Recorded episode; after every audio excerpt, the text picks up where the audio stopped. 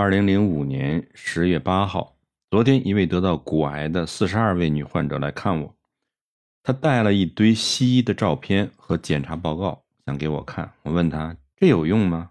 这种无用的检查，唯一的作用就是把你吓死，其他什么都没有用。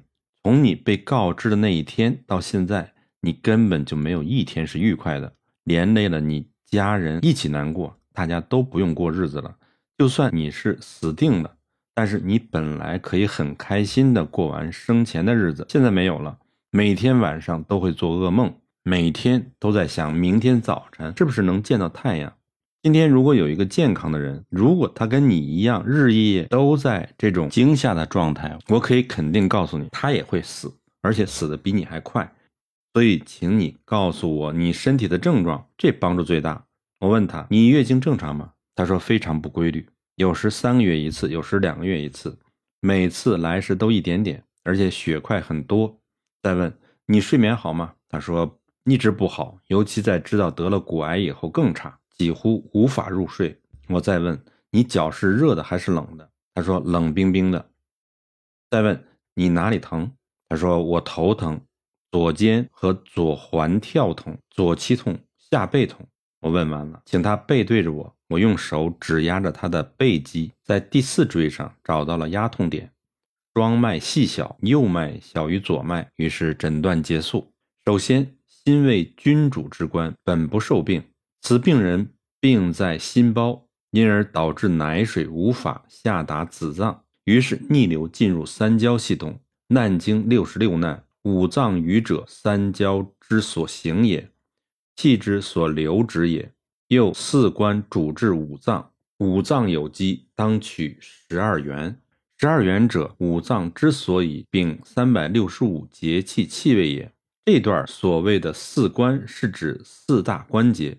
就是手肘与膝盖，女子之奶水似气血也，因此一进入三焦系统后，本应向下到子宫，而今因心包受损，以至于心力不足，因而逆流入骨间。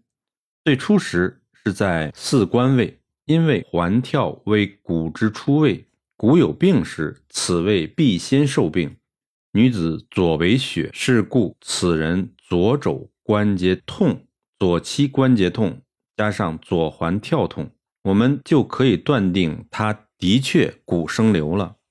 针刺法可以选择气海、高芒、包芒、三焦鱼、气海鱼等；四肢可以选大陵、外关、临气、绝骨、会穴、骨会大腧。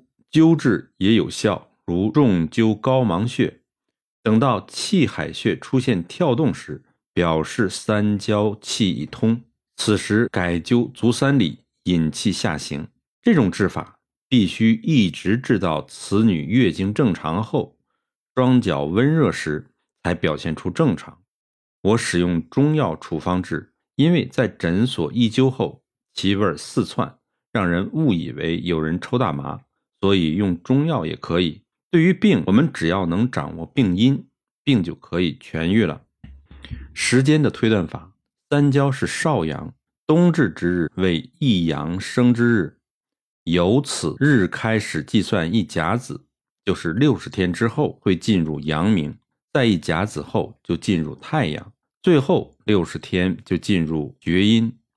六个六十就是三百六十，合为一年。多余之日，四年合并后就多出一个月，这就是闰月的来源。正常之人。三焦之气脉时长时短，因为阳只有一点，到了阳明后，阳就增加了许多。到了太阳时，阳气最盛期，所以此人之病应该在冬至后六十日阳明起时恢复正常的。到太阳时会更好，如果没有完全好，等到明年夏至会再发病。而今病人被西医吓到，因此失眠，于是更伤害心脏。导致病情更恶化，所以西医检验报告不但无助于事，反而会增加中医治病的困难，同时还要帮助病人不再害怕。此病人真是祸不单行。